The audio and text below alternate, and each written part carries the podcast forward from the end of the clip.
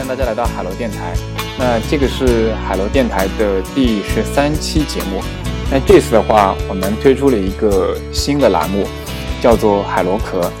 那海螺壳的话，其实是一个呃，你可以理解为是一个短节目。那呃，以后的短节目应该会以单口或者一到两两个主播为主，节目时长的话会稍微短一点，可能会控制在三十分钟左右。对，那这个这次的话，我们是第一次录制短节目，然后也是我们的新的一位主播加入的一次节目。那这次的话是呃，我们的新的主播叫芒果，那请芒果做一下自我介绍。Hello，大家好，我是芒果。对芒啊，没事没事，你你以后慢慢介绍就可以了。然后，呃，芒果的话，其实很早之前就跟我们在节目中有过一些呃配合或者交流。然后这次的话，我们决定邀请芒果参加一期短节目，然后我们来呃试着录一下。呃，这次话题的话，我们想聊一聊这次冠状病毒期间的一些事情。呃，为什么会想起来录这个呢？是因为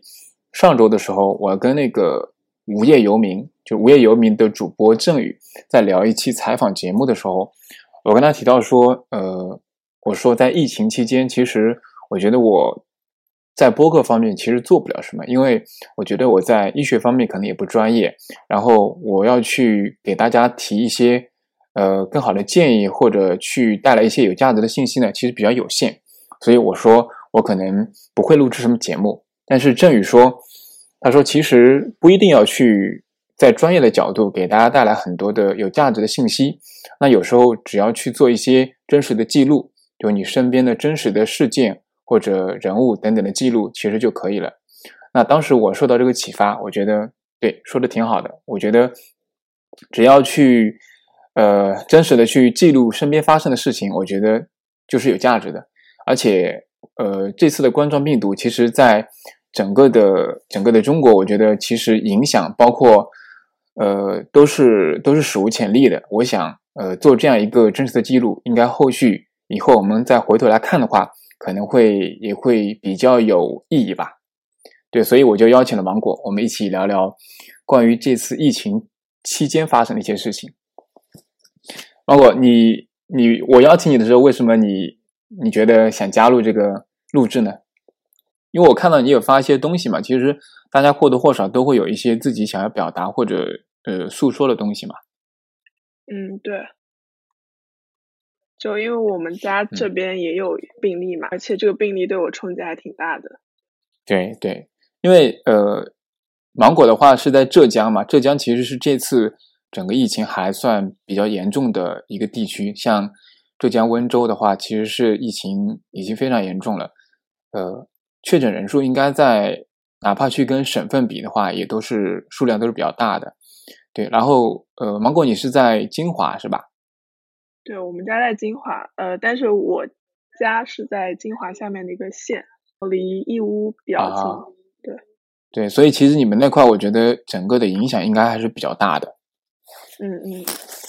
我我们这里的话，其实我是江苏嘛，江苏无锡的话，总体上来说还算正常，就是疫情的控制程度。算是做的还可以的，总体来说没有没有浙江那么严重，对。然后这次的话，其实，呃，我在我大概从二十几号到现在的话，其实在家里待了大概有三四周时间了。其实从疫情开始爆发到现在的话，嗯，发生了很多事情。那其中我觉得很多地方我都我都有不少想要说的事情。对，那后续我们可能一点点展开讲。那首先说一说那个。就是一开始发生这个疫情的时候啊，大家去获取这个疫情信息的一些渠道，就是我发现，在一开始就是疫情刚刚爆发的时候，那时候可能还在湖北武汉的时候，其实很多人还不知道整个的情况，所以呢，呃，大概在一月二十号左右的时候前后，其实我去跟家里的父母或者说跟我的姐姐去反映的时候，大家其实并没有太多的意识，就可能觉得这个事情没有那么严重。我不知道芒果，呃，你你是大概什么时候意识到这个事情可能是会比较严重的？呃，你是指我什么时候开始发这些信息吗？不是，就是你什么时候开始就是可能也会去告知周边的人，告知周边的亲人。就我家人什么时候意识到这个严重性？对的，对的。啊，我大我大概是一月中旬吧，一月中旬，因为感觉朋友圈就朋友都比较大范围在传播这个信息了，然后我基本上我自己先看一遍，我觉得比较可靠的，我都会转到家长群里。然后，因为我其实平时我是不怎么在我们家里那个大群里发言的，然后他们就会觉得，呃，我我突然话这么多，然后突然转这么多东西，他们其实会相对比较重视，呃，因为我当时那个转发转发那些信息下面还会带上我自己的话，然后我我是表现出我比较关注这件事情，呃，所以他们就是也比较警惕。然后，因为我妈妈她是经历过 SARS 的，就是。我爸妈他们当时就是在北京，所以他们对这个是有意识的。然后再加上我舅舅是医疗系统里面的，我舅舅是医生，所以呃一开始我们整个家庭就比较重视这个事情。相对相对，我在朋友圈看到可能其他人说就父母很难劝这个，呃，我感觉在我们家好像还行。还算是比较好去，就是告诉大家或者去说服长辈的是吧？OK，呃，我觉得我也我也类似，就是因为我们家其实，呃，我爸妈和我姐姐的话，其实我们不，我们没有家族的微信群，呃，平常沟通的话，基本都是电话沟通的，我们很少用微信沟通。但是呢，就是在一月中旬的时候，我就通过电话，呃，跟我姐姐或跟我爸妈都交代了相应的事情，我说那个可能这次的。疫情是有点严重的，看看上去，所以呢，我让大家，我让他们就去准备一些相应的物资，比如说像口罩呀、消毒液啊，或者洗手液等等，我就让他们先买起来了。对，那个时候就是一开始，其实他们是有点犹豫的，但是我当时一月中旬接近可能十八、十九号的时候，我就已经开始比较比较快速的去准备去采购很多物资了。我买了很多口罩啊、消毒液啊。也都往呃我家里去寄，对，然后后呃这次我其实还挺意外的，就是因为在一月中旬的时候，其实整个在呃主流媒体的渠道还没有对疫情有非常清晰的一个披露嘛，对，所以其实他们从我父母的话，主要获取信息的话，主要是从电视，对，所以他们其实可能没办法知道说这个疫情的具体发展情况，但是当我去。电话告知他们的时候，我说这个情况可能挺严重的，那可能要去做一些提前的准备。他们还挺听我的，呃，我说了之后，我我特意强调了几次之后，他们也都准备起来。所以这次我其实我挺意外的，因为我感感觉到就是，呃，他们还挺信任我的，就是通过我这边传达的信息，包括我去强调的事情严重性，他们都非常的愿意听，也没有说去。像我听到了某些朋友一样的父母或者长辈，就是不听劝告呀，还要说去就是觉得这事情没什么呀，他们没有，他们就是我说了之后还挺听，还挺听的。所以我觉得其实我能感受到一种被信任的感觉。然后这次的话，因为一月二十号左右的话，其实已经快接近那个年末了嘛。然后在小年夜左右的话，其实我们家这边可能就会有相应的。拜年或者聚会的活动，因为小年夜前几天的话，可能大家陆续回家了嘛，对。但是因为当时那个疫情已经苗头已经出来了嘛，所以我就说，那个要不要我们取消掉所有的那个年前年后的拜年啊或者聚会活动？那一开始其实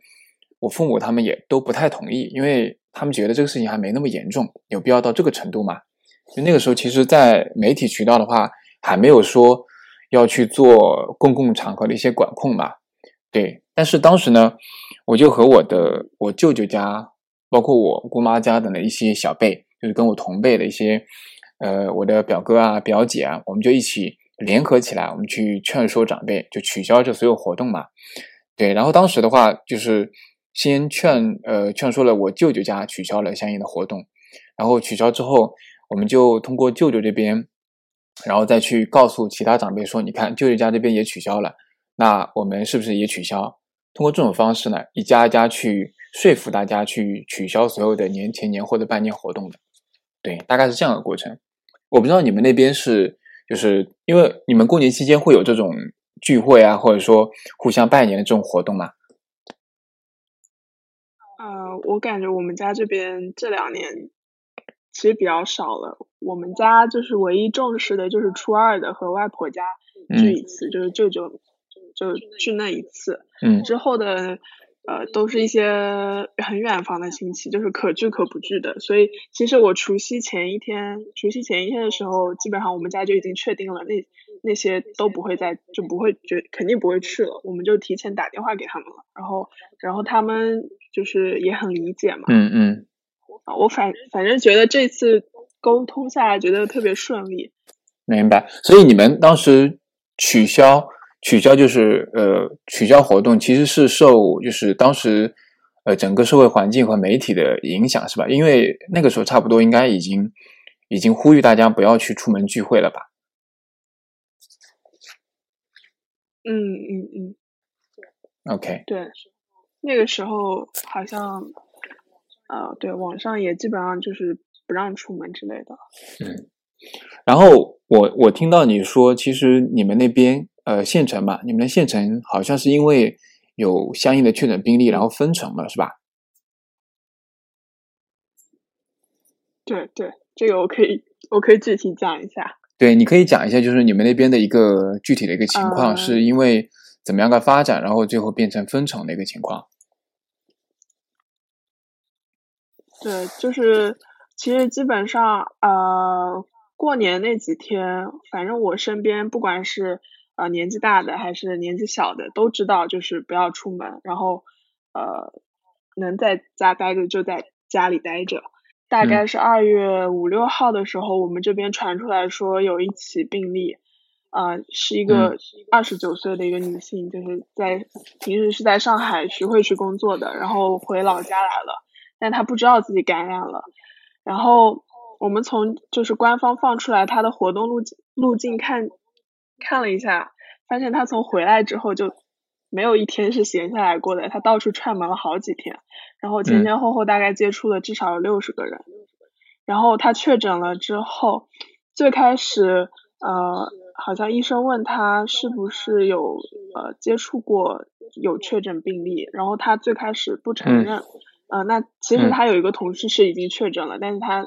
前两天是瞒着这件事情的。嗯后来之后他才说出来，后来确诊，他自己也被确诊之后，他才把这件事情说出来，然后他就在我们家八百米远的一个医院待着。嗯然后接下来几天，呃，大概是当天晚上，我们就在各种群里传出来可能要封城，然后凌晨的时候就真的封城了，就是反应非常快。然后你们所有的嗯高速道路、小区也都封闭了，是吧对，全部封闭掉了。？OK，那你们，哎，那那你们这种封闭之后的话，像平常的话，就是生活物资啊什么的，你们是怎么怎么处理的？呃，生活物资的话，就是现在是小区每天可以出去，哦不对，是每两天可以出去一个人，然后他会给我们发那种一张进出卡，然后你出去的时候可以打一个勾，然后你进来的时候还得依照那张卡，然后出去基本上我们都会提前想好这一次出去要买哪些东西，然后就很珍惜这个出门的机会嘛。嗯嗯，然后基本上出去一趟就会把可能要买的都买好。那你们去购买的话，会去指定的地点去购买吗？啊其实整个县城能买新鲜蔬菜就那么超市啊，就那么两三个地方。然后现呃，我我出去过一嗯次，那个超市是你必须得戴口罩，就是不戴口罩他给你发一个口罩，然哦后呃你进门之后他会给你量一次体温，然后你出门的时候再给你量一次体温，就是很还蛮严格的。OK，那那你们这个控制，我觉得确实可能因为你们那个确实已经有了那个确诊病例嘛。对我们这边倒还好，我们这边呃在二月差不多吧，就二月的五六号的时候开始，其实开始做各种的高速道路、小区的封闭化管理。但是我们这边的封闭的话，嗯呃，像高速道路的话，其实是允许出去，就你可以你可以出去，但是呢，呃，你如果你如果出去之后不能回来，就是不允许你再进来了。对，道路是这样的管理。然后小区的话，我们这边其实没有那么严格，我们还没有出入的门卡，就出入的那个呃凭证倒是没有。呃，我们一般会就是要求就是非本地的或者说是陌生人的话不能进来，然后进出都需要戴口罩，就是到这个程度。那正常像我们有的时候，有的时候我会去出去买点东西什么的，戴好口罩的话，出去还是还是可以的，就是没有管的那么严格。对，因为我父母的话，偶尔也会隔一到两天的话，会出门去呃买一批那个菜啊，或者我们吃的啊等等东西，还是会买一下的。总体来说的话，嗯，我们这边比你们那边稍微会松一点，因为我们这边我们县啊不是我们镇，我们镇上还没有确诊的，然后我们县应该是前几天才有几个确诊的病例出现。对，因为因为他们那个确诊的时候控制的比较早嘛，所以他们密切接触的人群还比较少。嗯，然后我我问一下，就是因为你们那边其实离义乌近，然后你们那边离温州其实也不算太远嘛。我不知道你们那边对于温州呃温州人或者湖北啊武汉来的人的话，整体的态度是怎么样的？呃，温州的话的爆发，就是因为他们有很多商人，可能就。到处在外面，对，然后，嗯，呃，我们这边对温州人的态度，呃，我因为我还没有接触过，就是有温州的病例，就是在我们这边，呃，但是，嗯嗯，呃，就是你们那边没有因为温州的病例去导致传播的确诊病例是吧？对对对对，OK，嗯。因为我是，但是就是我刚刚提，嗯，你说，因为我我看到就是杭州有一些地区的话，他们在发布那个相应的通告或者小区里面，呃，检查的时候，其实对于湖北武汉以及温州来的人，其实都是区别对待的。他们已经把那边视为疫区，就跟其他区域的人的话，其实对待方式是不太一样的。就是可能有些地方是呃严禁湖北武汉温州的人进来。然后呢，其他区域的人可能可以进来，但是要隔离检查，这样类似的措施。哦，这个意思。对，在我们这里，不管你是温州的还是什么地方的，你都没法进来。就是高速，还有如果你是从其他地方坐高铁到义乌，然后义乌到我们这个县的这个路口也已经封掉了，就是封的比高速还早。就不管你什么地方，你都进不来。OK。真的就是完全封掉。OK，OK，所以你们是一刀切了，相当于是。对。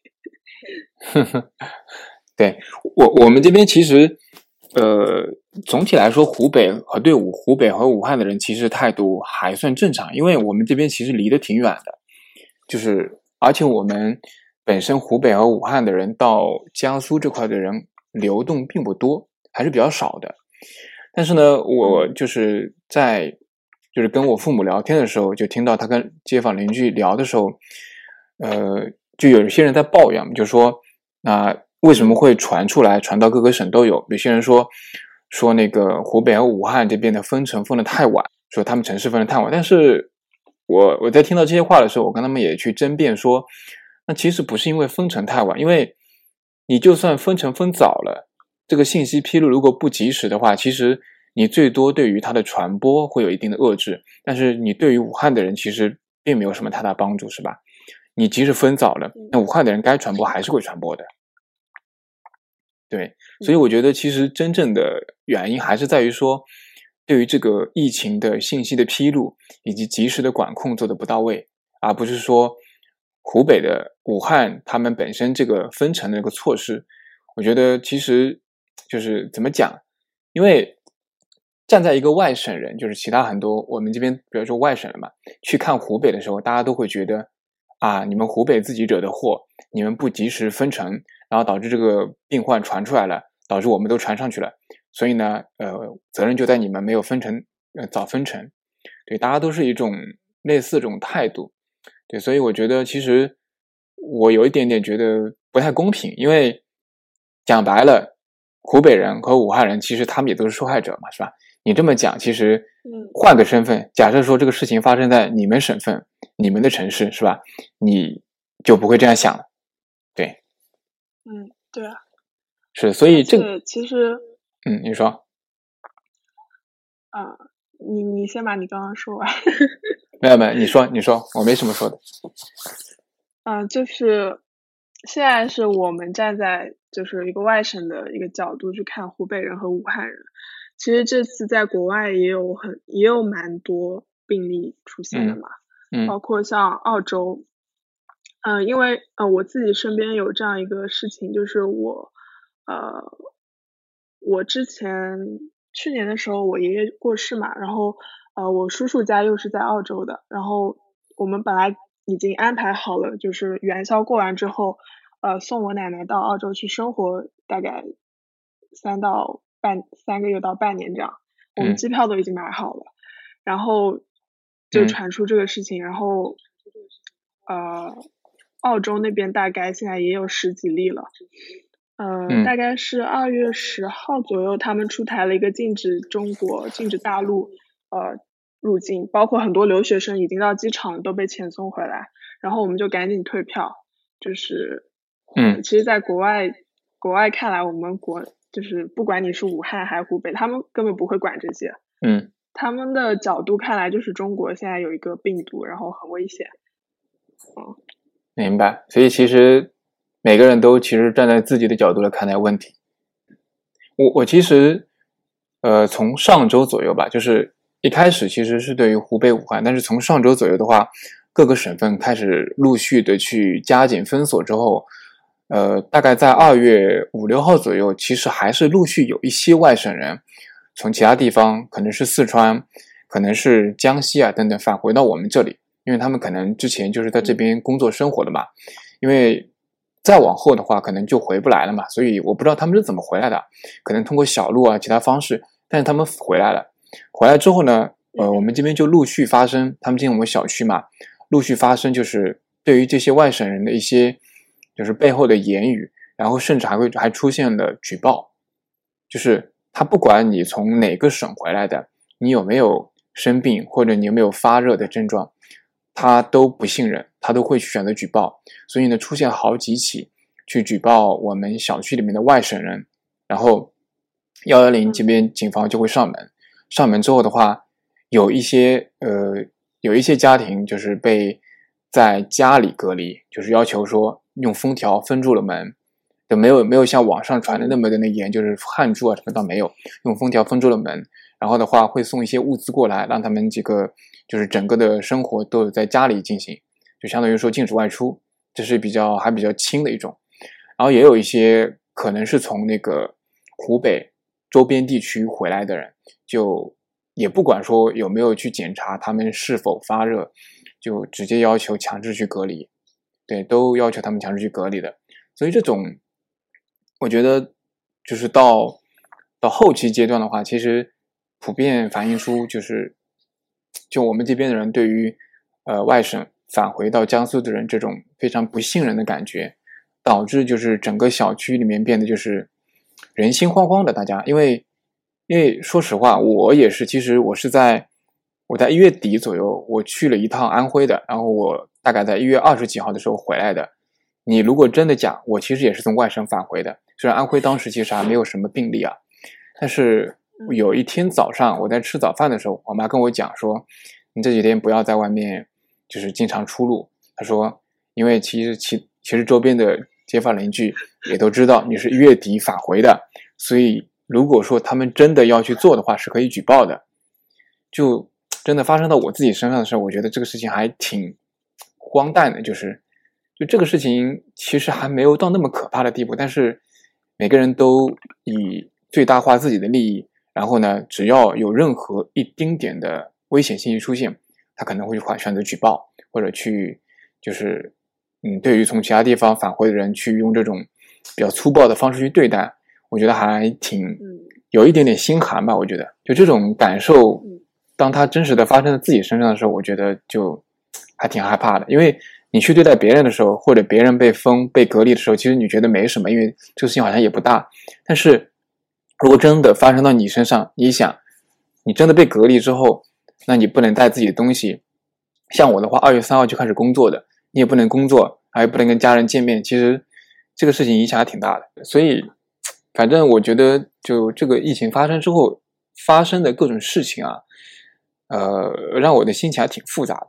特别是。在上上周吧，上周左右，我们这边我们县城出现了一个确诊病例，然后这个病例呢，他是从湖北，好像是从湖北返回的，然后他返回之后，应该是处于在潜伏期，他就完全没有任何的症状，就是回来的时候应该是不发热状态。然后呢，他就正常，嗯，他应该在，诶，应该是在过年后的几天吧，那个时候应该还是各个地方还没有封锁那么严重的时候，他就去拜访亲友了，应该去了一些地方，然后后来也出现了这些地方，呃，密切的就是接触者有被隔离嘛。对，然后这个这个确诊病例就可能导致了后续的一些疑似病例和确诊病例的产生。当然数量没有那么多啊，但是呢，各种各样的谣言，就是这个人去过哪里啊？呃，那里这个人去过那里，就每个地方都谣言嘛，大家都变得很慌张嘛。然后最后变成说，就是我们周边的县，呃，我们的镇上的人，只要说到这家人的时候，都是那种非常难听的那种谩骂。诅咒，然后甚至甚至有些人就是，他们说，甚至有些人是直接上门去骂，因为他们被隔离在家嘛。当时，对，所以我觉得这种，嗯，就出现这种事情，而且很多人就是，因为我周边街坊邻居，偶尔有的时候我们会，呃，我们这边离得比较近嘛，我们有的时候会远远的聊聊天，说说话，有很多人就会直接这样开骂。就我听到这种，因为有些人其实平常接触的时候觉得还蛮。蛮温文的，就是不是那种，就是性格很暴力啊，或者说脾气很臭的人。但是很多人都是破口大骂，我就觉得还挺不可思议的。就这个事情，其实因为我觉得站在我的角度想，呃，当然这个人从武湖北啊，或者从武汉这边回来，他出去乱走，他当然是不对的。但是呢，其实他本身也是个受害者，是吧？他其实他当时以为自己没事嘛，那他出来正常活动。那你真的要去骂他，去诅咒他们家人这种事情，我觉得有点过，是吧？其实你说他的错，真正的错在于说还是在这个病嘛，并不在他本身。对，我不知道你们那边有没有出现类似于这种现象？几乎有，几乎有一模一样的。就我刚刚上面提的那个从上海回来的那个女的，呃，对，那个女的这样形容好像也不太礼貌。就呃，我最开始。只是知道他就确诊了这件事情，然后大概没过几小时，我们当时我们家就坐在门口聊天，然后我伯伯家其实离我们家挨得很近，然后就在隔壁，然后呃他们就在放那个他们家的一些可能是什么工作上的一些群，然后群里我就听了一下他们外放的语音，公开的评论那个女生的那个外貌。然后说她眼睛小，我当时还没有看到她到底长什么样子。他们骂她的时候，就是用那种方言里面很难听的那种话，就是你能想到最难听的那种话，很粗鲁，然后又很暴力的那种。嗯。然后，呃，我后来就有点好奇，我就想他他们说的这么难听，到底有呃这么难看，到底有多难看？我就是拿我伯伯的手机，我说能不能给我看一下？然后他们他们就把那个朋友圈。有人还特地发了朋友圈，就是骂他，也是用方言里很难听的话，而且还不止一个两个，就是一刷可能都是骂他的人。然后我看了一下，其实长得还蛮好看的。然后，呃，当时他们在朋友圈里发的是那个女生可能平时出去旅游的照片，笑得特别开心。然后他们就评论说，呃，都把整个整个城都。呃，害得封城了，还笑那么开心，什么之类的，就是完全风风马牛不相及的一张图，然后开始评论他。对，我我觉得反正，在这种特殊时期的时候，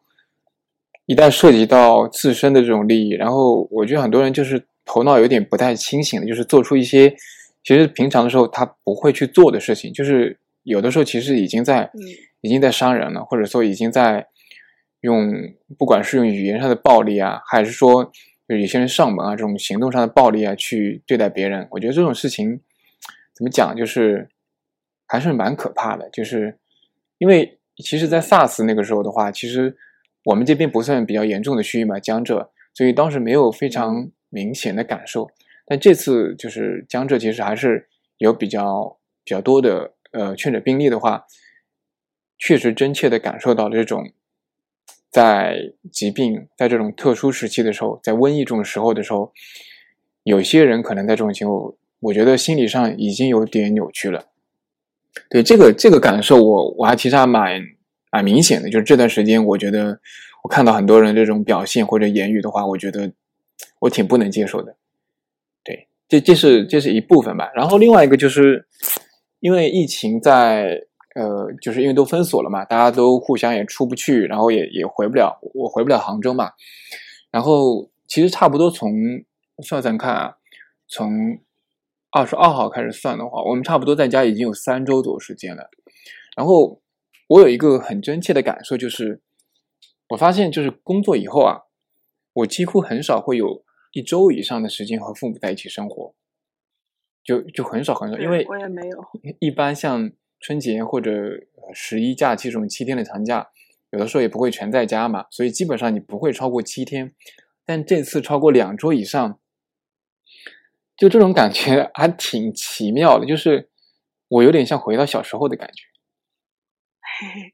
对吧？对，因为小的时候肯定是一呃，你学习嘛，一般都是上学嘛，上学的时候然后回家吃饭，然后就还比较规律的吧。然后最近，因为我们在二月初的时候已经复工了嘛，远程工作，然后每天正常上班，然后正常下班，然后三餐都是我爸妈做好了，然后就我们正常下去吃，就很像小的时候那种，呃，跟他们生活在一起的时候那种感觉，因为很久很久没有了，因为。我工作也比较久了嘛，就是可能我都有一点有点忘记掉这种跟他们在一起生活的感觉了。嗯，这一次的话，我觉得可能这次这次疫情让很多人都重新有了一次机会跟自己的父母在一起待这么长的一段时间。对，反正我嗯，至少我感觉我跟我父母的沟通也好，跟各方面的感情也好，其实有加深的，因为。就像我在家的时候，最近几天我我每天会给我爸妈去做一下按摩，对，因为他们那个颈椎啊什么不舒服，然后每天会按一按，然后大家在按的时候会聊聊天啊什么的，对，总体来说比前几年的时候真的好多了。因为在前几年的时候，其实我每次回来的时候我都不会待超过三天的，因为跟他们总会有很多工作上或者生活上的一些。就不太合的地方，就是可能，嗯，比如说结婚啊，或者说，嗯，去哪个城市发展呀，都会有各种各样的，就他们会有他们的想法，我会有我的想法嘛，会有一些很多矛盾。但是其实这次之后，很多事情就因为最初可能一开始有，但是时间久了之后，融入正常的工作生活之后，其实大家的沟通就正常很多。我不知道你有没有类似的感受？嗯，有。就我虽然没有工作很久啊，但是我其实大学四年，虽然我们家离杭州就半个小时高铁就到了，但是我这四年我几乎都是三四个月回一趟家，然后回家待的时间都非常短。嗯，然后我感觉这是我高中毕业以来第一次在家待这么久的时间，然后而且发现呃也没有产生很多摩擦，感觉呃沟通什么的也比以前要好一些。嗯，是的，是的。然后其实这次在家里，就是嗯，在家里办公啊，工作的话，其实我我我的生活节奏啊，整个习惯，我觉得其实全被打乱了。就是因为在家里没有很好的一个办公环境嘛，桌椅啊各方面也都不太舒服。嗯。所以呢，我们远程工作的时候，其实效率很低。然后每天可能就是因为我是在我们家的那个。呃，客厅的，就是茶几上这边办公，然后对着我的大电视，因为因为我们家那个 电视是显示屏吗？对我我外头的显示屏上去办公，因为我需要画图嘛，所以屏幕太小，就是有点不舒服。对，但是我得坐在那个地上，然后就是盘双腿盘着这样坐，其实一天下来还蛮累的。对，所以有的时候得坐一会儿，站起来一会儿，坐一会儿，站起来一会儿。就总体来说。整个的环境比在公司的时候肯定要稍微差一点，对。然后，然后其实在家里的时候，因为现在也不能出门嘛，也不能出门，我有跑步的习惯，然后现在也不能出门跑步，也不能散步，所以就加上是春节期间又又好吃的也比较多，就是就整个人就开始发胖，不能锻炼，很难受。那你怎么解决这件事情？我现在。我一开始还好，但是到差不多前两周的时候，我觉得不行，再这样下去，可能这个这个假期要胖要胖不少。我就去买了买了一根那个健身的跳绳，对，然后啊，嗯，我就我就每天呃跳绳加深蹲，我可能跳绳会跳三百到五百个，然后深蹲的话可能四十到五十个的样子，就每天这样，嗯。早上、中午、晚上这样各一次，就是累积起来可能运动个一个多小时的样子，对，就这样保持这样一个运动，因为实在找不到办法，就是如果你真的不动，我就这样一天坐着或者一天办公的话，真的很累。我看到他们有呃，比如说像超级星星，他有在直播嗯，直播的那种健身课，在家里的是吧？对，但我没有去尝试过，好像还蛮流行的，在朋友圈里面哎，你在家里会有什么锻炼什么的吗？会，因为我们家在客厅有放一个呃，就是那种打拳的一个装置，哇，这么好以前一直就买着，但是我之前都没有没有用过，在家待了四十几天，我发现它超级好用，就是你直接戴上手套，你就可以开始打，然后心情不好的时候你打一下，然后立马心情变得平静。你是挂在哪里的？挂在客厅的天花板垂下来吗？它不是，它是那个有一个很重的一个底座，然后啊就很像很像那种我大学的时候那种跆拳道课上架的那种装置，它不是倒挂它是就有一个底座，然后你可以打。OK，对，到时候你可以拍着看一下，我看看是怎么样的。好，网上其实蛮多的，我因为我就打上瘾之后，我就想我在杭州我要搞这么一个东西。明白，明白。哎，那除了运动以外的时间，因为我知道你现在应该，你现在应该不是处于工作状态吧？对我现在无业游民，哎，那你怎么打发这个在家的这么多时间呢？呃，我最近的话，最近其实主要主要是在复盘还有梳理我上一份工作中，因为我上一份工作其实精力管理做的很差，然后我主要在复复盘这一部分，然后我大概我大概每周都会花时间去回顾，然后收集一些就上一份工作一些场景，然后我现在在重新规划我那个精力管理的这样一个系统。啊哦，OK，对，哎，那你没有娱乐活动吧除此之外就？是看一些书。娱乐活动的话，就是看剧啊。我也差不多，我基本上就是开始正式的复工之后，远程工作之后，其他时间可能就看看书、看看电影什么的。对，当然在复工之前，基本上在家也是呃看电影等等比较多啦，就是放松比较多一点，看书比较少。然后复工之后的话，就开始呃，因为你如果说还看电影、看剧的话，其实工作的时候整个人 心思可能就没有了，所以没有效率，所以就转的可能看书更多一点。嗯，对，看书也是，就是之之前是没有这种大块沉浸的时间看书，也没有精力看。就现在，我这次就只看一本书，我就是把那本呃安兰德的那本《源泉》快要看完了，大概有七百多页。其他书我都没有看，我就只看那一本。然后我还想，就是如果说嗯看电影、看剧的话，我其实想看一下之前看过的一些东西，就重。我我我比起看新的，我可能比较偏好看旧的。对嗯，明白。哎，你觉得在这段时间内，就是有没有什么，就是有没有什么，因为就是在这段时间的经历，有没有什么事情，就是你觉得你以后也许会做一些改变的，就是因为这一次的疫情。我先说，先说我的，啊，好，嗯嗯，我的话，其实我觉得有两个两部分。第一个的话就是，呃，可能在医疗防护这块，我觉得可能以后我会多注意一点，因为这次其实教训也挺惨的，就是临时开始买各种东西嘛。虽然其实买的还挺早，但是很多东西也都在路上。现在我有一半的东西其实还没有送到，但幸好我早期还买了一些口罩的。对，后续我觉得以后可能会在家里去常备一些口罩啊、消毒液啊、护目镜啊，甚至是防毒面具这种，就是可能不会买很多，但是会买足够自己和家人的这样一个应急的一个数量。那万一以后不管是发生像这种瘟疫啊，或者这种污染啊，或者等等其他事情的时候，都有一个呃应急的一个东西可以使用。对我觉得这个是这次还给我挺大的一个教训。对，这是一点。第二个的话，我觉得，我觉得，嗯，可能以后只要我这边有时间的话，可能也会多回回家，就是多陪陪父母，因为发现其实就仔细一想的话，就是你工作之后，工作我工作也挺长时间的，工作之后，其实每次回家的话，也最多是三四天时间，你总的加起来，可能一年加起来的时间也没有几天，那。嗯，你往后一想，其实真正能够跟他们在一起的时间，可能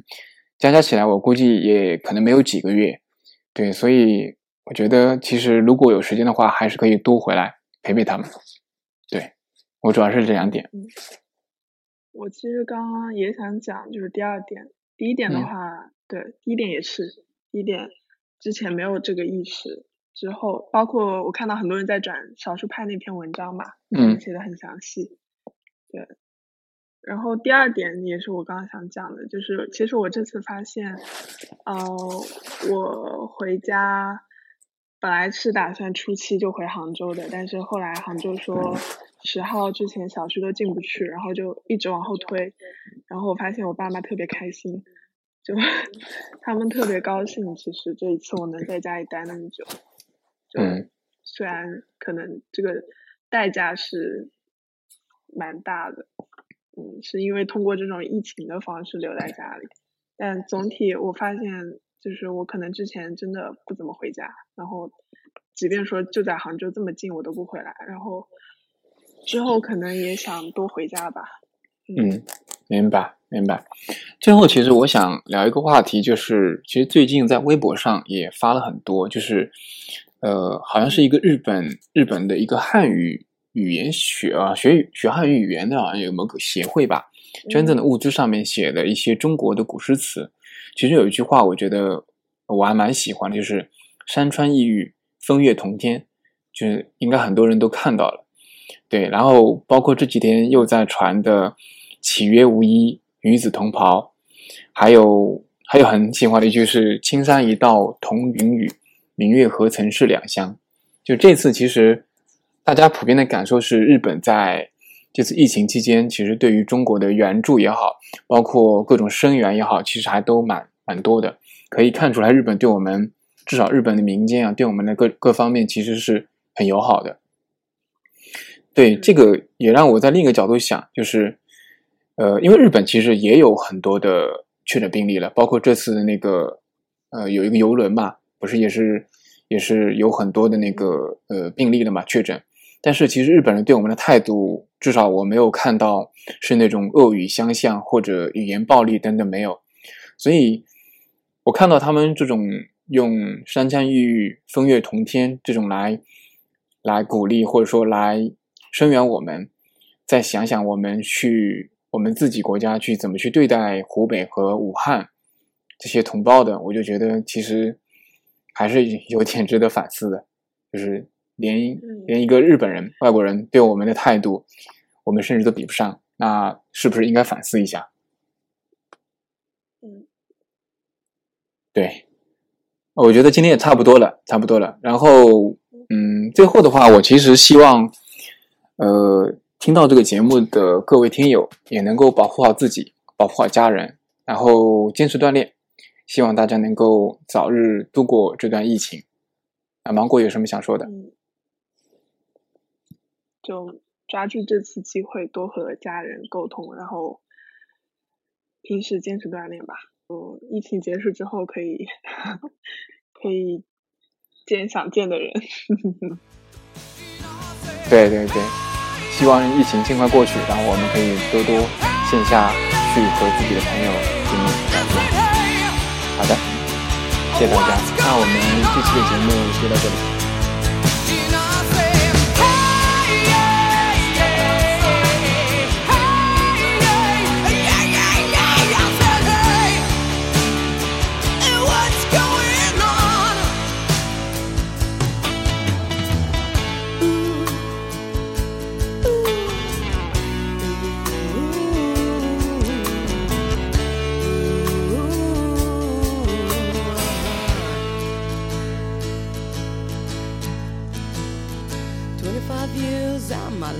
Is still trying to get up that great big hill of hope for a destination.